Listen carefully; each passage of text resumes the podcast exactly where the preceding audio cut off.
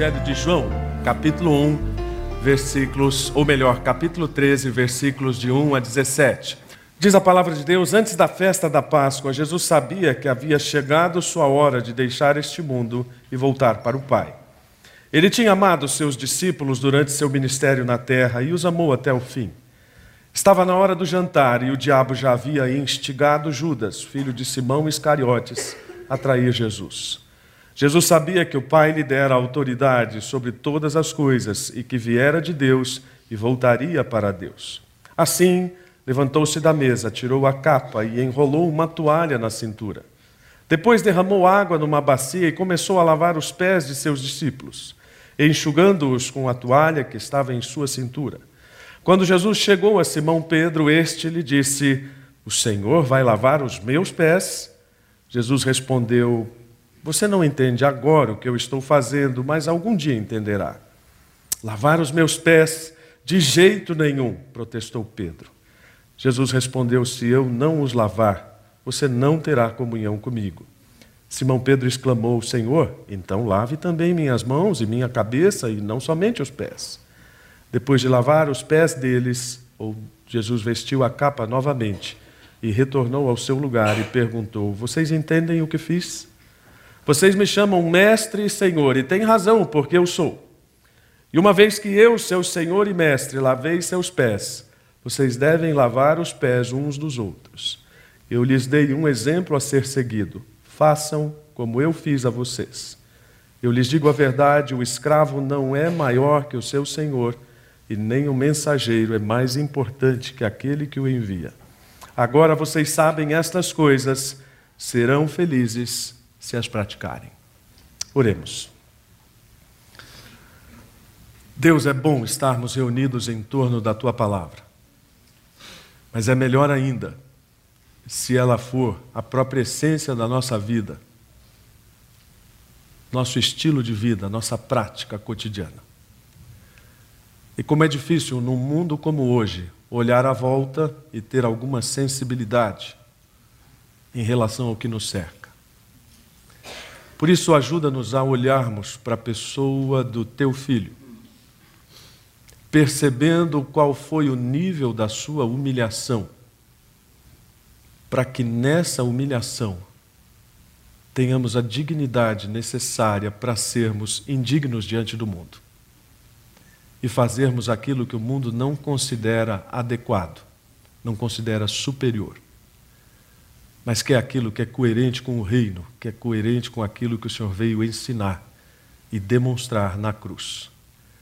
Fala aos nossos corações nesta manhã, transforma nossos pensamentos, muda nossa visão de tudo, ó Deus, por causa desta palavra, em nome de Jesus. Amém. Podem assentar-se. Apareceu aqui enquanto eu orava? Rapaz, um milagre. Há poucos dias atrás eu enviei uma mensagem para as pessoas que eu tenho contato no WhatsApp. E, e algumas pessoas me perguntam, pastor, eu não estou recebendo as suas mensagens, então me passa o seu número.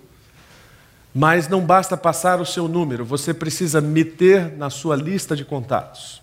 E depois a gente pode conversar sobre isso. E então, naquele dia, eu perguntei simplesmente algo que eu possa fazer para ajudar você hoje. Recebi as mais variadas respostas. Nem imaginava naquele dia que isso se tornaria quase um case para este sermão. E duas respostas me chamaram a atenção, e, e, eu me permito, mas tenho a permissão também dos autores, para manter o nome deles em sigilo. Um deles, diz, um, um deles disse: pode, pode falar meu nome, pastor, mas eu não vou falar. E essa primeira resposta foi: vou copiar e vou mandar para outros. Eu fiquei muito feliz com isso. Porque não tomou para si aquilo que lhe era benéfico, mas pensou no que poderia ser benéfico aquilo para outros. O segundo, também igualmente emocionante, disse: Ok, as coisas estão bem, mas aí então veio a última das respostas, algo que eu, você percebe que o eu está negritado ali? algo que eu possa fazer para ajudar você? Uma preocupação em multiplicar, uma preocupação em ser recíproco. Muito coerentes com tudo aquilo que a gente acabou de ler na palavra. Muito coerentes com aquilo que a gente quer construir como igreja e com aquilo que a própria Bíblia está dizendo a respeito que nós fazemos uns pelos outros. E que normalmente nós achamos que está em nós, mas a gente já começa dizendo, não está em nós. A dignidade de qualquer coisa que nós venhamos a fazer pelo outro não está em nós, este é o ponto de partida. Um conhecido escritor inglês disse que homens grandes têm a percepção de que a grandeza não está neles, eu parafrasearia este pensamento para dizer: homens salvos, discípulos de Cristo, têm essa percepção de que a grandeza não está neles e que a dignidade não está neles, muito pelo contrário, de que não há dignidade neles, não há dignidade em nós, para sermos tão bons quanto achamos que podemos ser. Uma jovem estudante de piano visitava o Museu de Beethoven na Alemanha, em Bonn. E ela ficou encantada de ver ali o piano onde Beethoven compôs a maioria das suas obras. Mas ela não ficou só encantada, ela ficou eufórica, ela queria tocar naquele piano. E então conversou com o segurança, o segurança disse que não seria possível por ser um objeto histórico, mas ela insistiu, insistiu, insistiu, até que o segurança concordou em acompanhá-la até o piano. E ela sentou-se extasiada e começou a tocar a sonata ao luar. E, enfim, se deleitou naquilo, levantou-se, agradeceu ao segurança e disse assim: Eu acho que grandes pianistas gostam de vir aqui para tocar nesse piano, não é? E o segurança disse: Na verdade, não. Grandes pianistas têm vindo aqui, mas eles não se sentem dignos de tocar nesse piano. Oin, oin, oin.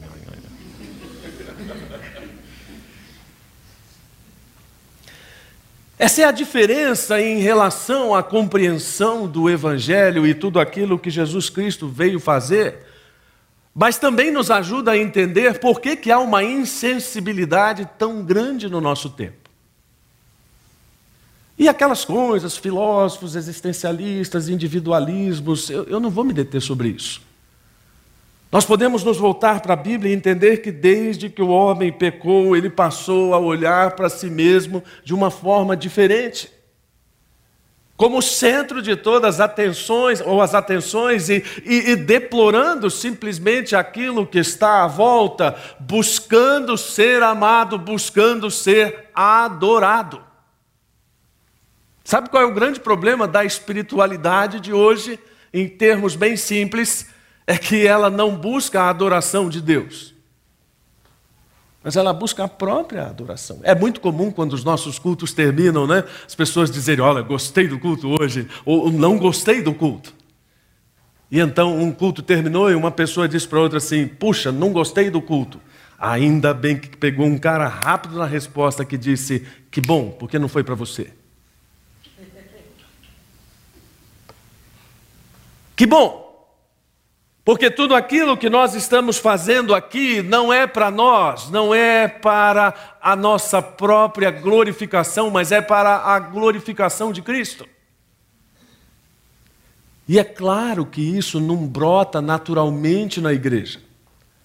Porque se brotasse, os autores bíblicos e Óbvio, os neotestamentários, as cartas de Paulo, de Pedro, não insistiriam tanto, especialmente com os líderes, sobre a necessidade da mutualidade, da reciprocidade e de tudo aquilo que alimenta na igreja o espírito de corpo. Se fosse automático, esses autores diriam: olha, está tudo bem, vocês aceitaram em Cristo, agora é só esperar, porque esse amor todo vai brotar. Vocês vão estar se abraçando, se beijando, isso acontece naturalmente. Não é o nosso natural. Na nossa reunião de oração que eu mencionei, né, a, a Elaine orou assim, exatamente assim. Não é o nosso natural. Porque nós estamos marcados por essa insensibilidade. Por isso que a Bíblia é explícita sobre aquilo que Deus está fazendo no nosso tempo. Deus está motivando a igreja a servir. Deus está mostrando à igreja o exemplo de Cristo e dizendo: olha, com base nisso que ele fez, vocês poderão reproduzir o modelo. E como vocês vão receber uma capacidade especial do Espírito Santo, vocês vão fazer coisas extraordinárias. Mas olha, atenção, a grandeza não está em vocês. Porque essa grandeza não é compatível com a grandeza do reino. A superioridade humana não está em vocês. E nós só vamos entender isso quando nós entendermos o que é humildade, perdão e graça. Ou seja, quando nós entendermos o que é o Evangelho. E talvez você fique nervoso toda vez que alguém diga, ou toda vez que um pastor diz, mas o que é o Evangelho? Eu já sei o que é o Evangelho. Eu não quero dizer se sabe ou não sabe, não quero brigar com você. Mas me permita pelo menos fazer uma perguntinha: será que sabe? Será que sabe? Porque vale a pena lembrar que, como diz Tim Keller, o Evangelho não diz respeito ao que fazemos, mas o que foi feito por nós. Ah, e nós vivemos cantando nossas realizações. Tim Keller também diz que o Evangelho resulta em um modo de viver completamente novo. Algo que faz diferença não apenas para nós, mas na vida da sociedade especialmente. E ele complementa este pensamento dizendo: a graça e as boas obras dela resultantes precisam ser tanto distinguidas quanto associadas. Isso significa, em outras palavras, dizer que nós não fazemos boas obras para alcançar a salvação, nós fazemos boas obras porque nós já alcançamos a salvação. A relação de causa e efeito é diferente. Significa que nós estamos servindo e fazendo o que fazemos, porque nós já sabemos o que é o Evangelho. E que não foi por causa de nenhuma realização nossa que nós o alcançamos, mas por causa da realização de Cristo. Isso deveria transformar nossa visão de mundo. Veja bem, por que deveria? Porque na prática isso não aconteceu muitas vezes, ou isso não acontece. Um dos maiores missiólogos do nosso tempo, um cara que, segundo alguns teólogos diz, dizem, todo mundo para para ouvir, ele diz o seguinte: que ou subjacente às crenças professadas a um nível mais profundo da cultura, que molda as categorias e a lógica com as quais as pessoas pensam e compreendem a realidade. A conversão ao cristianismo precisa envolver três níveis: comportamento, crenças e a cosmovisão. E quando eu parei e me debrucei sobre isso, pensando no que ia falar hoje, eu fiz que nem mineiro e falei, uia, não é que é verdade? O Jovaldo está aí hoje, né? Mineiro fala uia, né? Felipe contou um negócio engraçado, diz que o mineiro na estação de trem fala assim, mulher, pega os trens que a coisa está vindo. Pega os trem que, as, que a coisa está vindo. E o mineiro diz assim: uia, por quê? Porque nós falamos tanto sobre 2 Coríntios 5,17: se alguém está em Cristo, nova criatura é, as coisas velhas já passaram, eis que tudo se fez novo. Tudo. O quê? Ah, as pessoas, ah, a minha vida, o meu relacionamento com a esposa. Ninguém fala da visão de mundo. Ninguém fala da compreensão macro das coisas, da compreensão de como as coisas estão caminhando e avançando em direção àquilo que o próprio Evangelho propõe. Então é preciso entender, sim, como é que o Evangelho tem mudado nossa visão de mundo. Se não, nós vamos olhar para o Brasil especialmente e vamos achar que é tudo essa desordem que está aí. Nós vamos achar que as coisas estão indo de mal a pior e, e nós não teremos qualquer possibilidade de participação nisso. É melhor então desistirmos de tudo, porque afinal de contas o Evangelho não está fazendo efeito. É isso que eu vejo que muitos crentes na prática estão dizendo. O Evangelho não está resolvendo. Olha aí, pastor, o mundo está indo de mal a pior. Mas aí é o efeito daquela propaganda de bolacha: o mundo está indo de mal a pior, porque os cristãos não assumiram sua visão, ou os cristãos não assumiram sua visão porque o mundo está indo de mal a pior. Não sei, enquanto você pensa, a gente se volta aqui para o texto para encontrar alguns aspectos bem práticos do que nós podemos fazer hoje. E a primeira coisa é olhar para a pessoa de Jesus e ver quais foram as suas motivações. Jesus estava no momento mais angustiante, mas ao mesmo tempo no momento mais glorioso do seu ministério. E uma das coisas que salta aos olhos nos primeiros versículos do capítulo 13 é tudo aquilo que João diz que Jesus tinha consciência. Ele sabia que o tempo dele aqui estava terminando. Ele sabia que ele estava indo para o Pai. Ele sabia que toda a autoridade residia sobre ele. Ele sabia isso, ele sabia aquilo, ele sabia aquilo outro. O problema era o que os discípulos não sabiam. Então ele precisa dar uma lição nos discípulos. Mas como é que vai dar essa, essa lição? Estilo meme de Batman? Pá! Prende aí!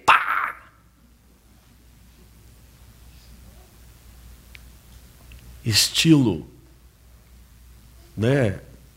professor acadêmico daqueles que só dão notas absurdas e que gostam de dizer que não fornecem atestados de divindade. Eu tive um professor assim.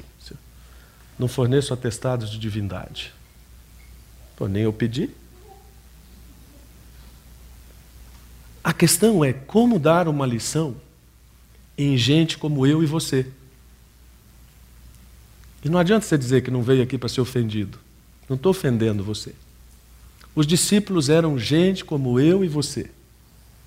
Gente que se acha bacana, gente que se acha de bem, gente que se acha fazendo as coisas certas, gente que se acha seguidor de Jesus.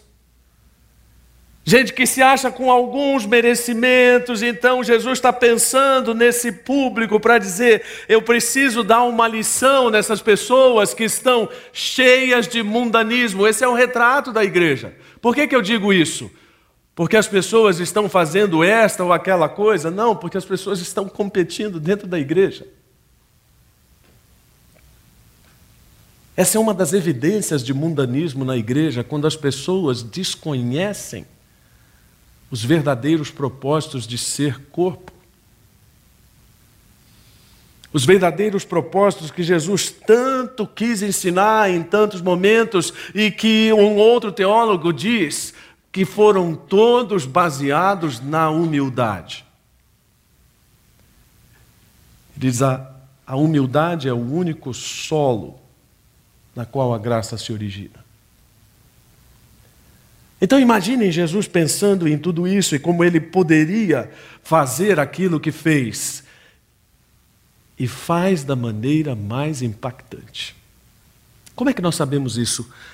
Tudo leva a crer que João ficou tão impressionado, tão impressionado com aquilo, que ele narra em detalhes o que aconteceu.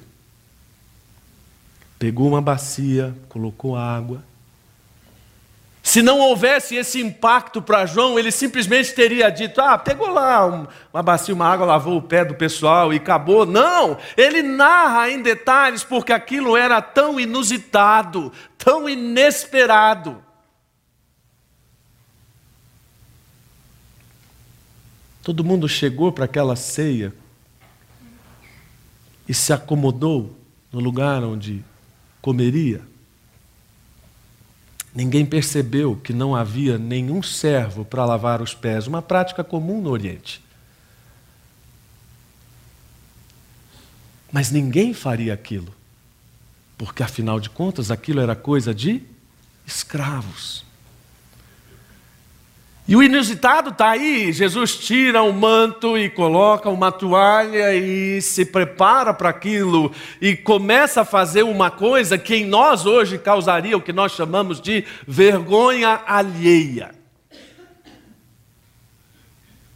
Talvez um discípulo tenha cochichado para o outro dizendo: Não acredito que ele está fazendo isso. Mas ele estava. E ele estava fazendo aquilo porque as motivações dele estavam muito acima da simplicidade ou da indignidade do gesto. E claro que aquilo que salta aos olhos também está mencionado por João, porque ele diz: ele os amou o tempo inteiro, ele fez aquilo por amor, ele queria certamente demonstrar o amor, ele queria mostrar qual era o nível da humilhação a qual ele seria submetido. Olha, eu não sou grande filósofo do amor. Mas eu penso que ninguém pode dizer que ama verdadeiramente se não estiver disposto a, em algum momento, se humilhar em nome desse amor. Amor que nunca se abaixa, amor que nunca se sacrifica, amor que nunca caminha algo além, não é amor. É aquilo que os discípulos esperavam que acontecesse. Quando nós dizemos que João 3,16 é o resumo do Evangelho, porque Deus amou o mundo de tal maneira, aquela coisa que todos nós que crescemos em igreja decoramos nas classinhas da EBD. Não temos a dimensão de quanta humilhação é preciso passar em certas situações. Tenho vivido muitas coisas em aconselhamento bíblico de casais, eu e minha esposa. Infelizmente, a maioria dos casais não quer se dobrar. Mas há uma história na minha caminhada pastoral que até hoje me impressiona. De um rapaz que foi traído, abandonado pela esposa. E então, no aconselhamento bíblico, ele ouviu aquilo que a Bíblia tem a dizer a respeito disso, a respeito de perdão e tantas outras coisas. E ele foi capaz de humilhar-se de uma forma que eu, como pastor, nunca vi. Uma história bonita. Uma história de amor prático de alguém que realmente não tem limites para demonstrar o que é a essência do coração.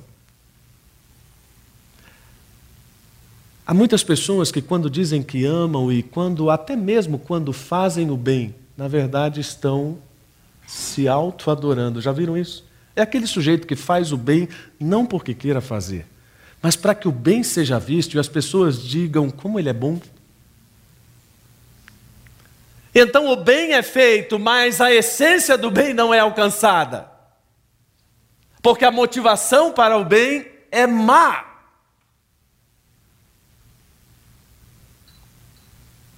A motivação de Jesus para amar é o bem em essência. E então, quando ele se humilha, ele pode dizer que realmente aquela é a mais pura expressão da humildade, porque a intenção de Jesus, dentre outras coisas, é arrasar nossos méritos. Eu gosto dessa palavra, arrasar nossos méritos. Você se acha bom? Eu lembro quando eu me alistei para o serviço militar.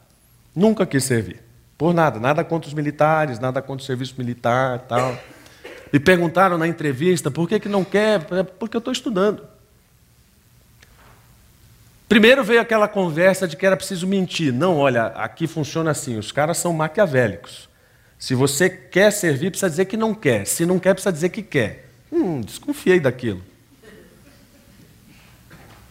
Eu falei, cara, não, disse para um amigo meu: não vou mentir, não. Eu não quero, eu vou dizer que não quero. Cara, vão pegar você. Tem entrevistador lá, quer servir? Não. Por que não? Porque estou estudando. Ok. Não quer. Todos os que disseram quero, ficaram fora. Ou melhor, foram, foram inseridos lá. Né? Todos os que disseram não quero, ficaram fora. E o meu colega diz: Rapaz, como é que você? Não, isso é simples. Sim quer dizer sim, não quer dizer não.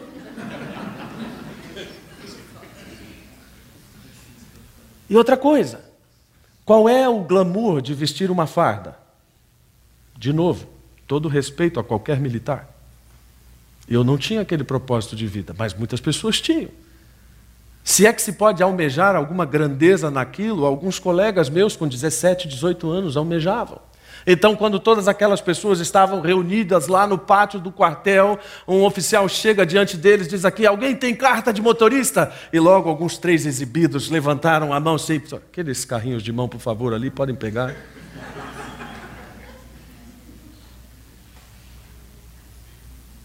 A própria Bíblia, ela é bastante sábia, suficientemente sábia para dizer coisas como do tipo: não senta na frente, porque senão você pode ser chamado a ter que ir para trás. É melhor você sentar atrás e aí então, honradamente, ser chamado a sentar-se à frente. Isso traduzido em português bem claro é: não se meta a sabido, exibido, metido. Porque a humildade é o grande valor e a grande motivação de Jesus. Isso está lá no que Paulo fala em Filipenses. Não sejam egoístas. Olha a tradução da NVD, da NVT. Nem tentem impressionar ninguém. Podia contar tantas histórias engraçadas sobre essa coisa de querer impressionar, mas deixa para lá. E Paulo reforça o ensino de João 13 diz: tenham a mesma atitude de Jesus Cristo. Qual foi a atitude de Cristo? De humildade. De humildade sacrificial, de esvaziamento, de assumir a posição de escravo e nascer como homem, porque ele precisava, naquele momento da lição, ensinar qual era o valor da comunhão. E nesse sentido, não tem outra forma de entendermos melhor a comunhão quando nós fazemos alguma coisa juntos. E naquele fazer, um compartilha com o outro, rapaz, estou com um problema lá em casa. É mesmo? É meu filho. Tá? Puxa, rapaz. Posso fazer alguma coisa para te ajudar? Claro, claro. É assim que o homem funciona. Mas quantas vezes eu tenho lidado com os líderes de homens que insistem naquele modelo? Reúne tudo, hoje vai falar o pastor Fulano. Poxa, nada contra o pastor Fulano, nada contra falar, mas é assim que nós funcionamos como igreja todo domingo. Será que no meio de uma dinâmica como essa, alguém não pode parar e abraçar o outro e dizer: vamos orar juntos aqui? Será que no meio de um jogo de futebol não é possível parar e sentar ali no canto com alguém e dizer, cara, estou percebendo que a sua vida está difícil. Existe alguma coisa que eu possa fazer para ajudar você? Jesus não deu um sermão, Jesus não deu uma aula, Jesus fez alguma coisa prática que homem gosta de fazer, por mais constrangedora que fosse, por mais vergonha alheia que causasse. Aquilo é prático, Jesus coloca uma toalha para dizer: agora eu sou o escravo, eu sou o servo. Bill Lawrence, num dos mais inspirados livros de liderança que eu conheço, chamado autoridade pastoral, ele chama isso de ministério da toalha. E ele diz: Nós podemos mudar o mundo com uma toalha. E não é enxugando gelo. Mas é uma alusão metafórica aquilo que Jesus fez de vestir uma toalha e se colocar de frente às pessoas a quem ele queria servir. E se nós não entendermos a profundidade dessas motivações, nós não as, não as reproduziremos. E claro que os obstáculos são grandes, eu acabei de falar que isso não é natural, não é da nossa natureza. Não vamos fazer automaticamente, algumas coisas vão se levantar para nos impedir. Isso fica claro na atitude de Pedro. Pedro é o sujeito típico que não pode ficar calado. Ele tem que dizer, ele tem que ter razão, ele tem que ensinar, ele tem que participar.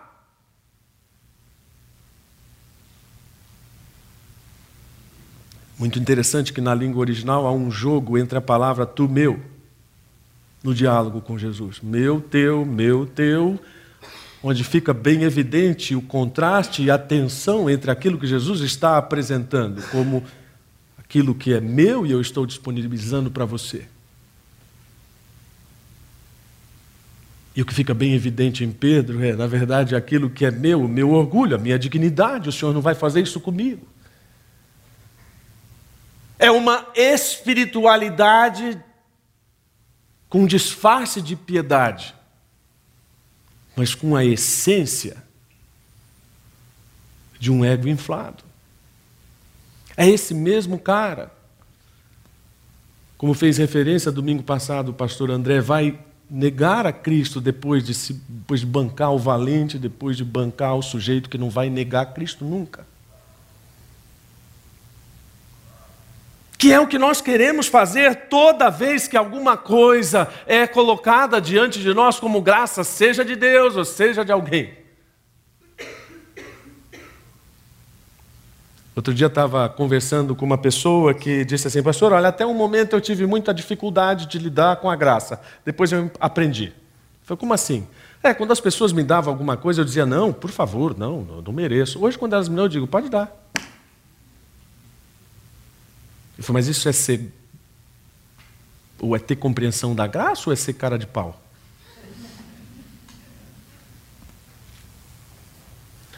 Na verdade, o grande impedimento a servirmos como Jesus serviu é não entendermos o que ele está fazendo. Essa falta de compreensão do que Deus está fazendo, ela fica muito clara ali entre os discípulos e entre nós também. Nós não entendemos como é que Deus está trabalhando para salvar a humanidade que não merece, e mais, não entendemos como é que eu e você somos inseridos nesse processo. Nós nem mesmo, nem mesmo achamos que isso é devido. Eu costumo dizer que criança observa demais a coerência dos pais. Coerência, a criança é como um radarzinho ligado, observando tudo. Ela vê o pai e a mãe no domingo, na celebração, dizendo: Deus é amor, Deus é bacana, Deus é legal, Deus é graça, e vê o pai na segunda-feira assistindo o telejornal e dizendo: esses safados têm que morrer. E esse radar fica que nem aqueles mecanismos de digitais de enquadramento que não encontram, né? Fica, vai e volta, vai e volta. A cabeça da criança vai e volta, não consegue enquadrar. Tem que amar ou tem que morrer? Tem que amar ou tem que morrer?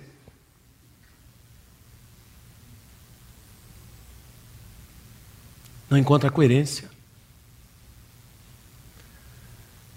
Tem que amar. Por quê? Porque é o que Deus está fazendo.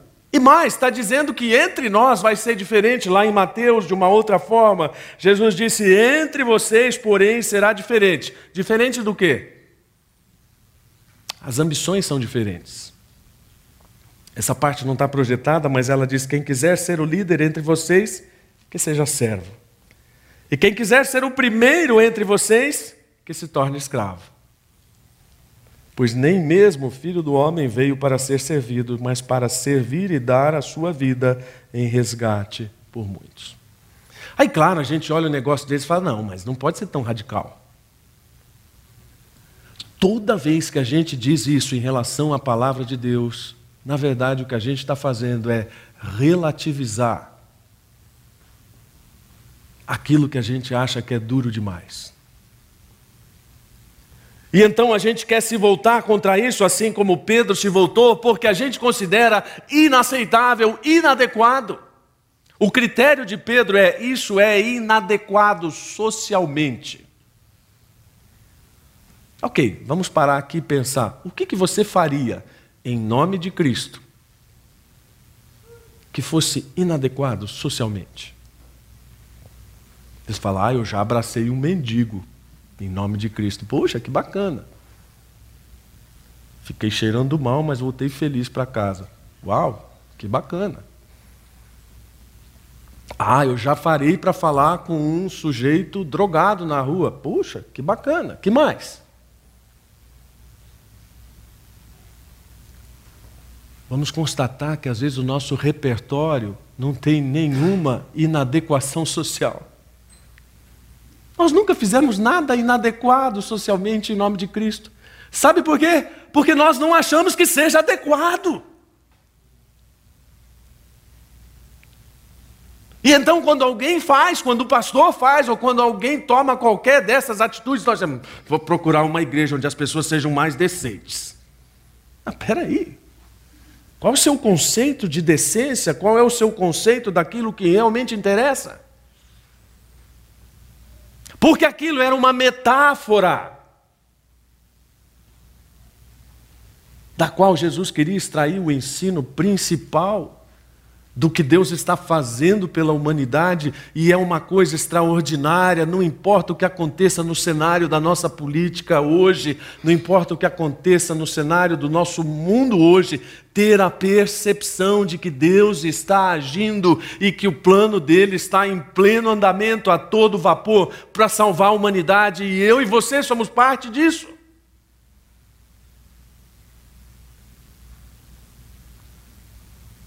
Senão nós vamos sempre ficar.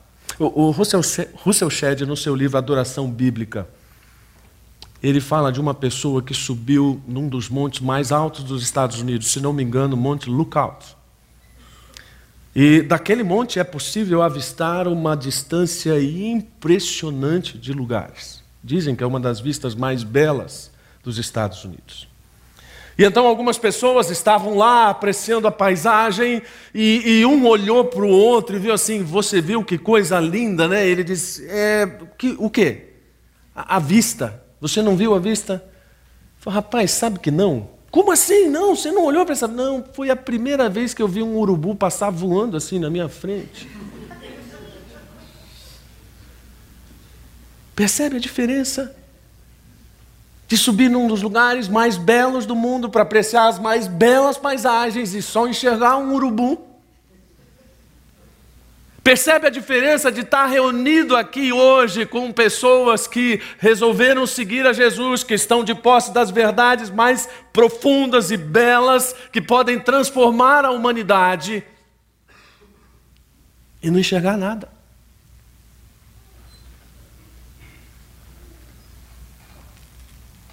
Isso só tem uma razão: é a falta de reconhecimento da própria pecaminosidade. Quando Paulo diz miserável homem que sou, ele não está sendo exagerado, ele está sendo bíblico. Jeremias 17, 9, um dos trechos que deve ser colocado lá na sua geladeira. O coração do homem é mais enganoso que qualquer coisa e é extremamente perverso. Quem sabe de fato o quanto é mal?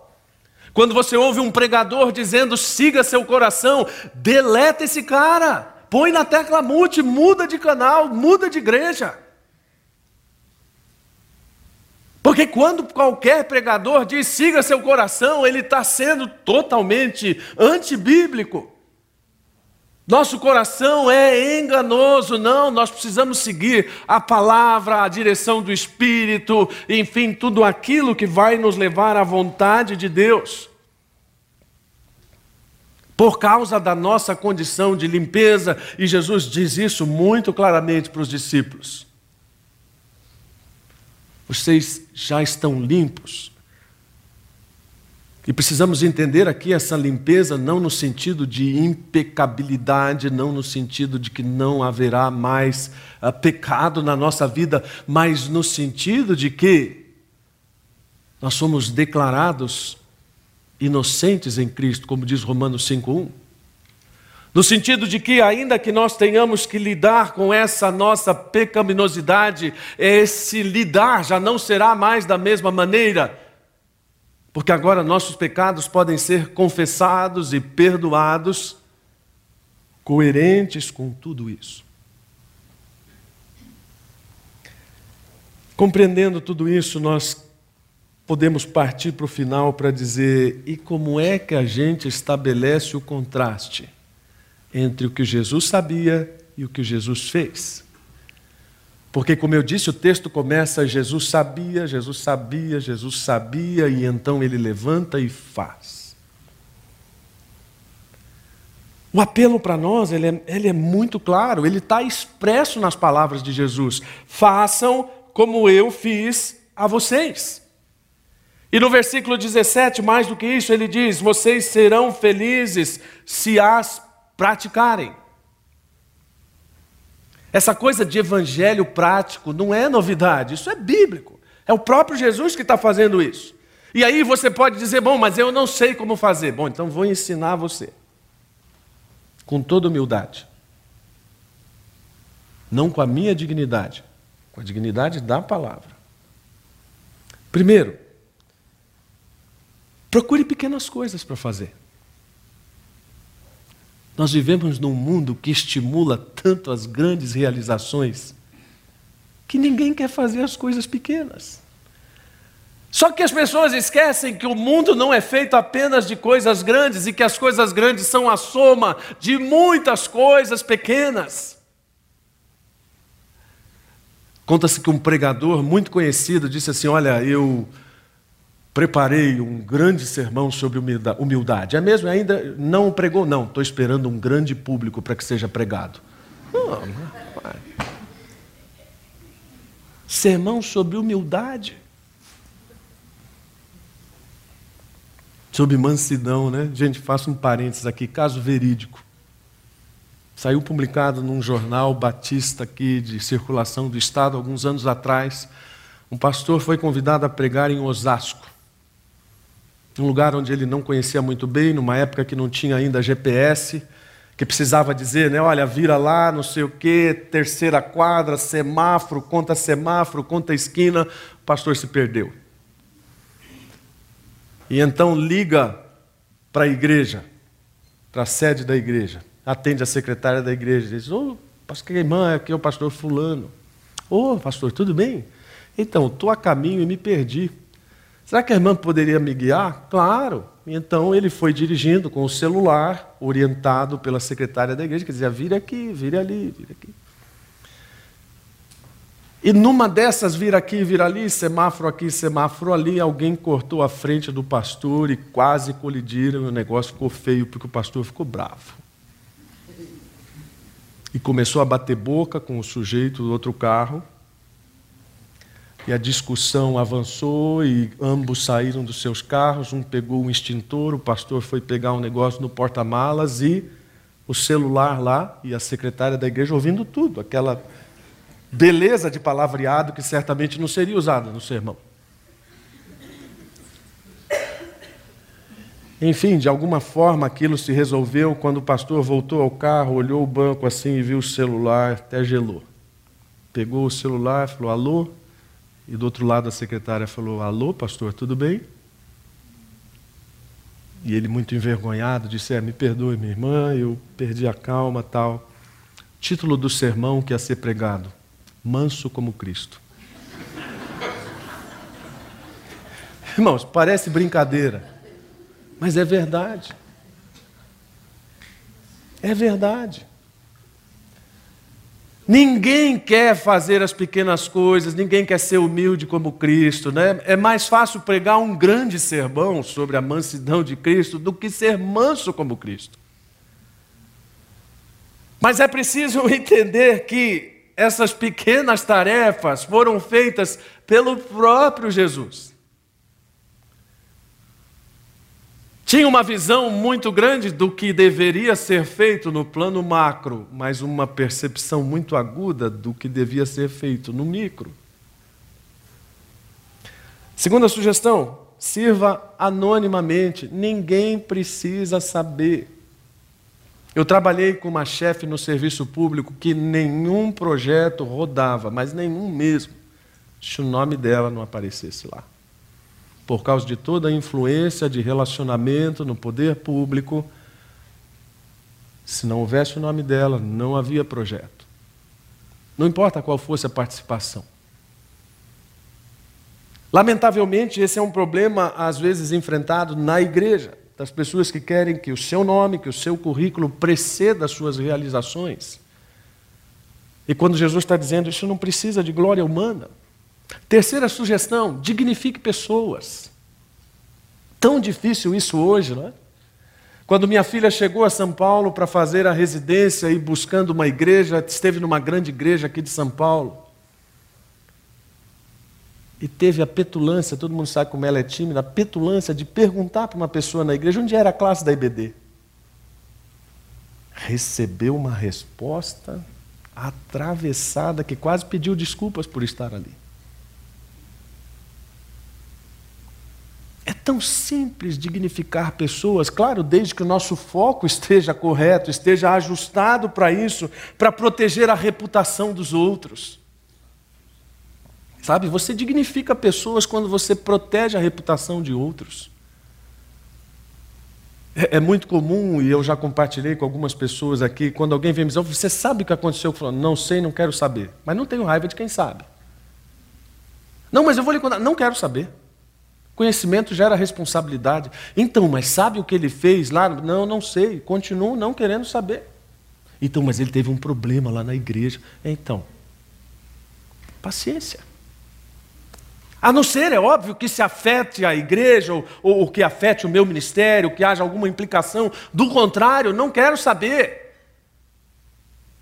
Prefiro agir como Paulo diz lá a Tito: não difame a ninguém, não seja altercador, não seja alguém que esteja sempre em busca desse tipo de conflito, mas alguém que pratique a cortesia.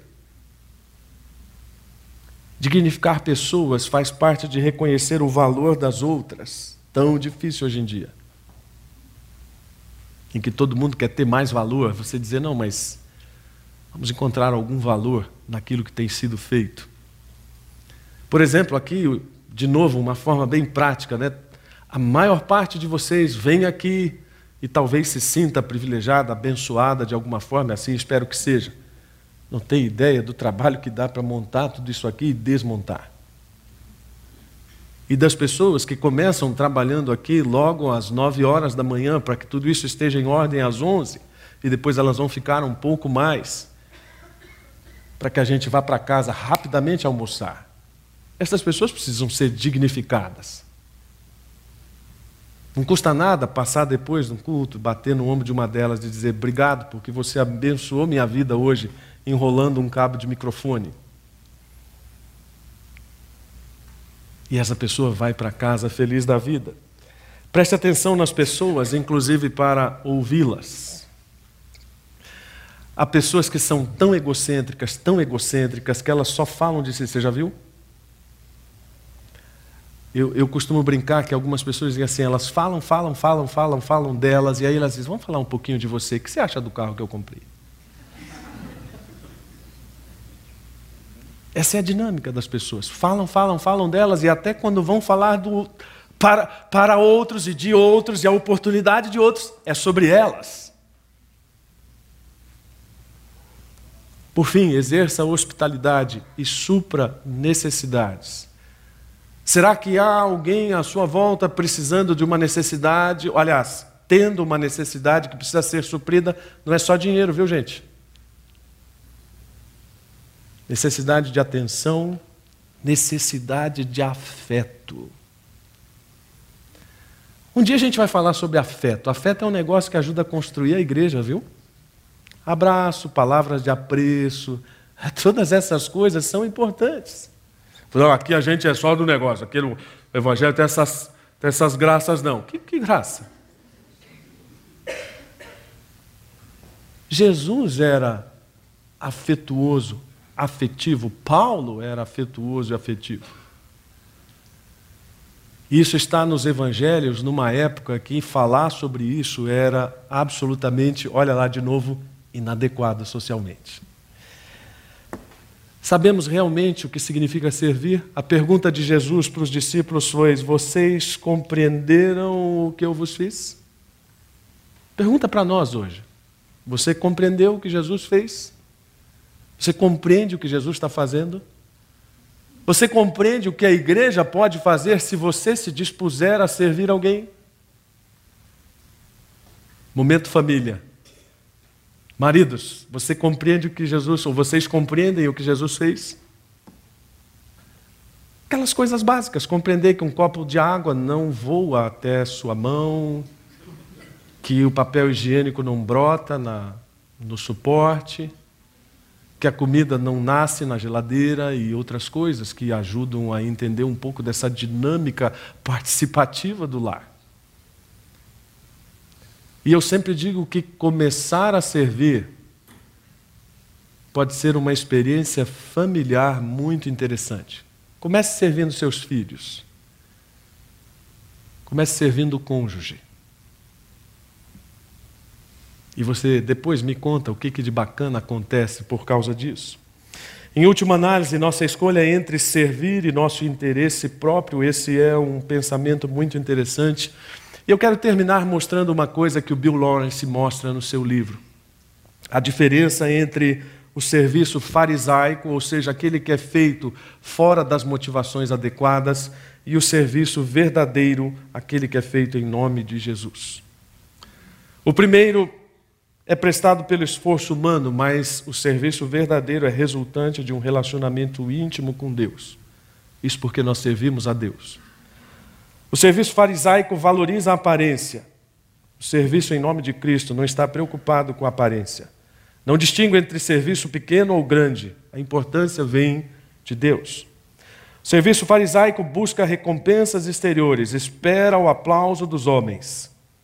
O serviço feito no nome de Cristo descansa contente no anonimato. Não teme as luzes, mas não as busca. O serviço farisaico preocupa-se muito com os resultados, a frustração quando não são alcançados. O serviço feito em nome de Cristo deleita-se apenas em servir, serve tanto aos amigos como aos inimigos. O serviço farisaico serve por interesse, aos mais nobres por vantagens, aos humildes por imagem. O serviço verdadeiro não discrimina em seu ministério, é servo de todos. O serviço com motivações falsas é temporário, funciona apenas quando se executa este ou aquele serviço. O serviço em nome de Cristo é um estilo de vida, é espontâneo. Por fim, o serviço farisaico não apela à coletividade, pois se concentra apenas na glorificação do indivíduo. O serviço verdadeiro edifica a comunidade, promove a comunhão. Baixe sua cabeça, vamos orar. Senhor, é sempre constrangedor olhar para Cristo, especialmente quando Ele nos faz passar por vergonhas alheias como essa que o texto descreve. E claro que a nossa tendência é agir como Pedro e colocar em contraposição com aquilo que Cristo nos propõe. Algum tipo de mérito nosso, algum tipo de piedade, algum tipo de coisa que nós achamos que pode ser ou que pode ter valor diante do Senhor.